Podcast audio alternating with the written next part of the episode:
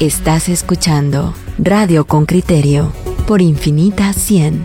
Que lo distinto te encuentre.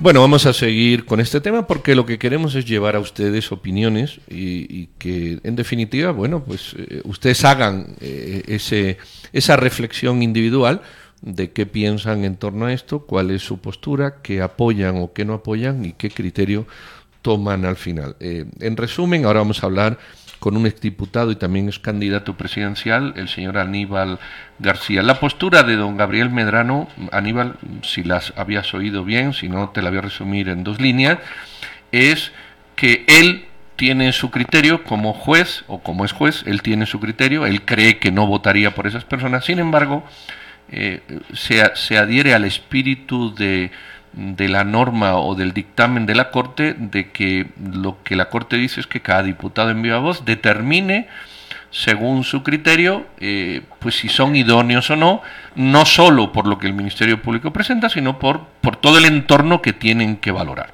Ahí lo dejamos con Don Gabriel y ahora hablamos contigo. Se trata de Aníbal García, como le decía, es diputado y es candidato presidencial y actualmente es un abogado litigante. Aníbal, buenos días. Buenos días, Pedro, Juan Luis, qué gusto saludarles. Claudia al teléfono también la tenemos, ah, la tenemos ahí a la escucha. Qué gusto y que esté bien. Aníbal, respecto de lo de ayer, centrémonos en lo de ayer, nada más, luego hablamos de otras cosas. Eh, danos tu, tu razonamiento, tu reflexión. Bueno, pues la verdad es que yo ya, ya no sé ni qué expresar. Sin embargo, no estoy sorprendido porque era de esperarse es obvio que este en tanto se siga eligiendo de esta forma, en tanto los partidos políticos sigan siendo, eh, en este caso, sigan haciendo acopio de financiamiento ilícito, de financiamiento de las mafias, pues evidentemente van a defender los intereses de las mafias. Yo no le doy tantas vueltas al asunto, porque al final de cuentas eh, también hay que decirlo, en tanto la gente no sepa votar, no abra los ojos, no, no tenga conciencia de lo que está en juego en cada elección, vamos a tener los diputados que tenemos.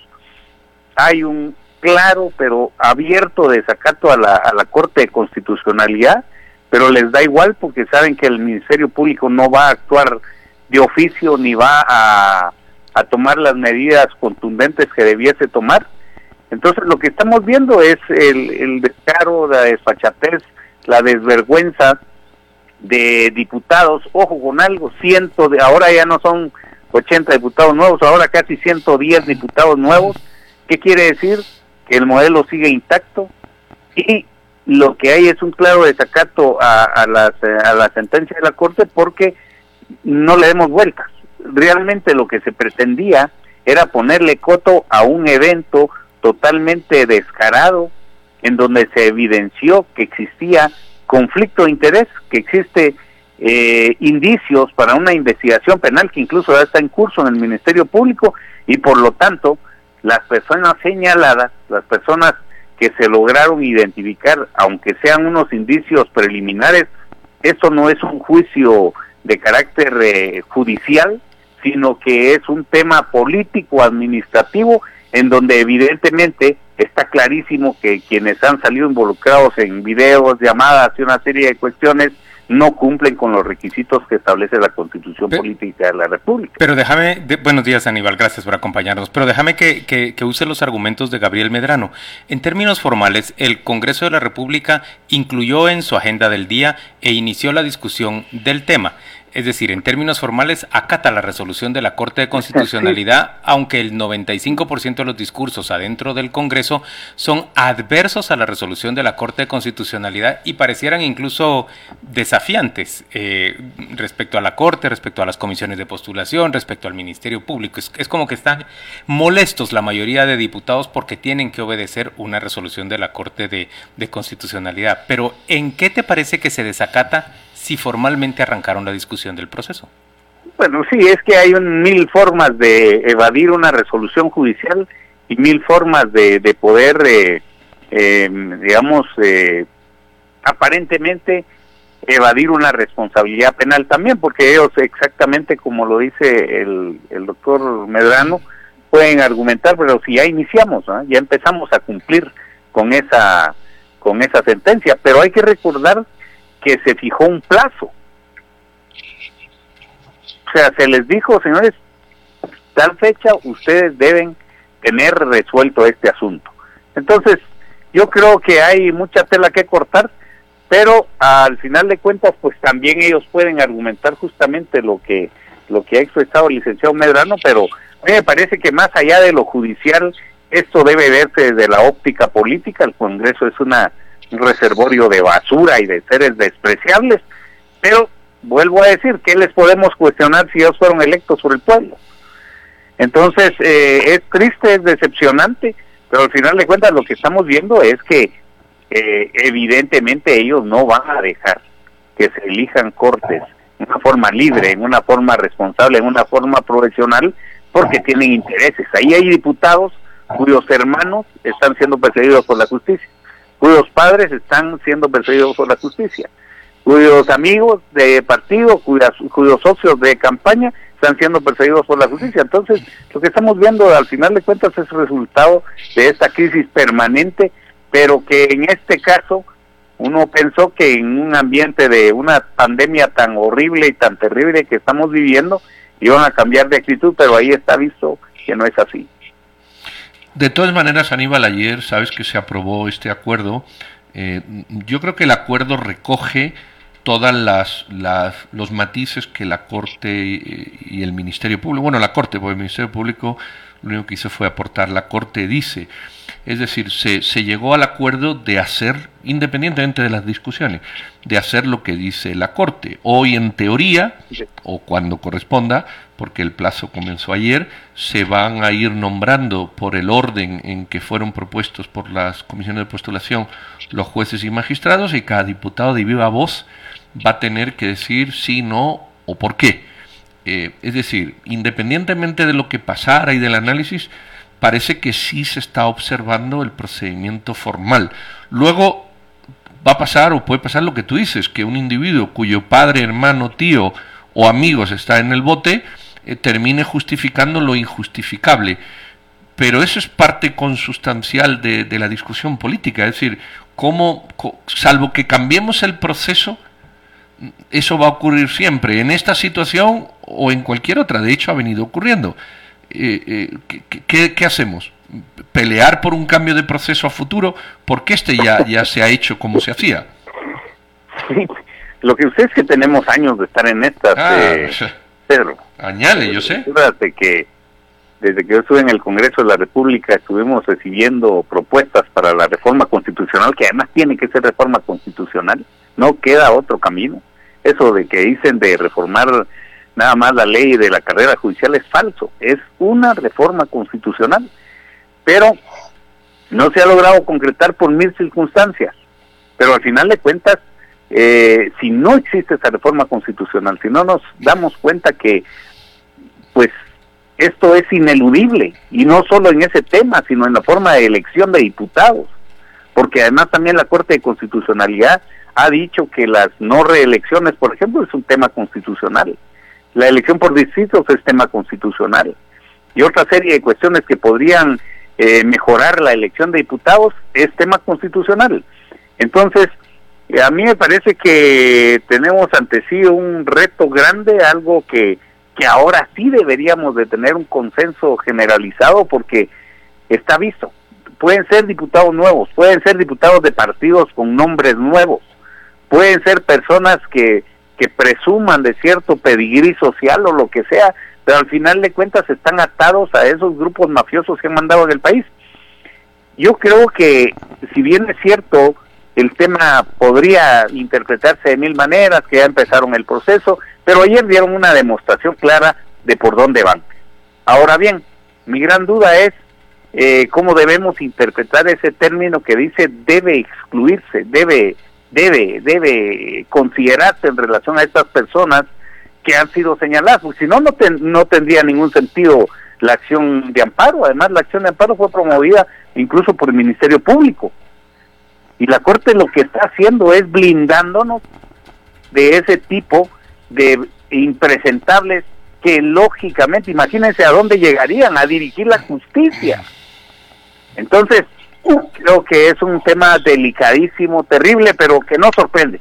Pero para nada mi pregunta, mi pregunta va orientada hacia ese sistema de votación ya definido, orientado por la Corte de Constitucionalidad y definido ayer por el Pleno del Congreso. ¿En qué cambia que un diputado tenga que razonar su voto uno a uno por los magistrados que va a votar? Eh, ¿Lo compromete de alguna manera? ¿Lo sitúa en una posición incómoda decir, no, yo no voto por Pedro por A, B y C razón? Y en cambio voto por Aníbal por X, Y y Z. Eh, ¿Qué va a cambiar el Tema, bueno, el tema, el tema es profundamente político y ético, pero eso es exactamente lo que hace falta en el Congreso de la República. Así que, ¿en qué va a cambiar? Sinceramente, pues ojalá la gente se dé cuenta y logre tener parámetros eh, muy particulares para decir, bueno, este político no me parece o no es un descarado o lo que sea, pero eh, el tema es profundamente ético, porque al final de cuentas, ¿cómo le vamos a pedir al hijo de Carlos López Girón de la UNE, que ha sido el financista y dueño de Quiché, que vote por magistrados honestos si su padre anda huyendo desde hace cinco años? Y está claramente alineado con la corriente de Gustavo Alejos y Sandra Torres en, en la decisión que se da en la UNE, que integra la, la alianza oficialista, ¿sí? Claro, y él es abogado y ha estado en la elección mafiosa de las Cortes durante todo este tiempo. Pero eso Aníbal te y llega, ahí podemos ir revisando, podemos ir revisando uno por uno y se van a dar cuenta que todos tienen conflicto de interés. No, no, y llevas toda la razón, pero eso te lleva a una reflexión superior. que hace la UNE incluyendo a un señor de diputado o incluso, cuyo padre lleva, etcétera, etcétera, etcétera. Evidentemente lo que hace es responderle a un financista propio que es Gustavo Alejos y luego al electorado habría que preguntarle también. Claro. ¿Qué hace usted eligiendo a, a este a este diputado? Pero que imagínense ustedes, ustedes creen que Julio López Girón que anda huyendo desde hace buen rato, que es hermano rey del tenis, está tranquilo en su casa dejando que este país tenga una justicia eh, correcta. No, López Girón no es hermano del rey del tenis. Digo, digo, López perdón, Villatoro, digo, López López Villatoro. No, yo sé. Y así podemos ir revisando.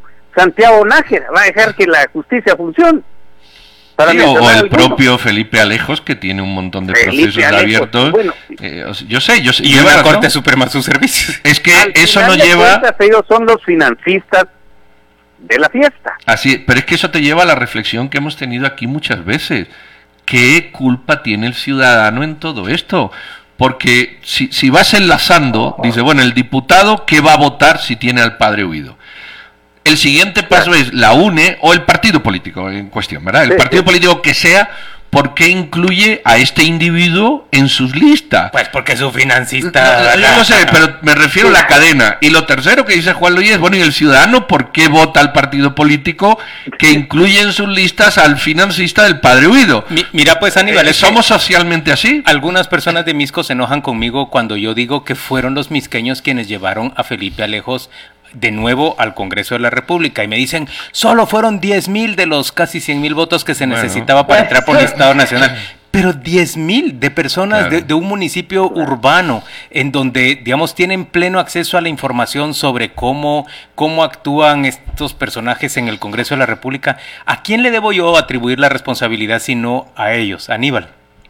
Sí, totalmente. No, es que aquí el que se debe cuestionar es el ciudadano. Aquí no hay pretexto.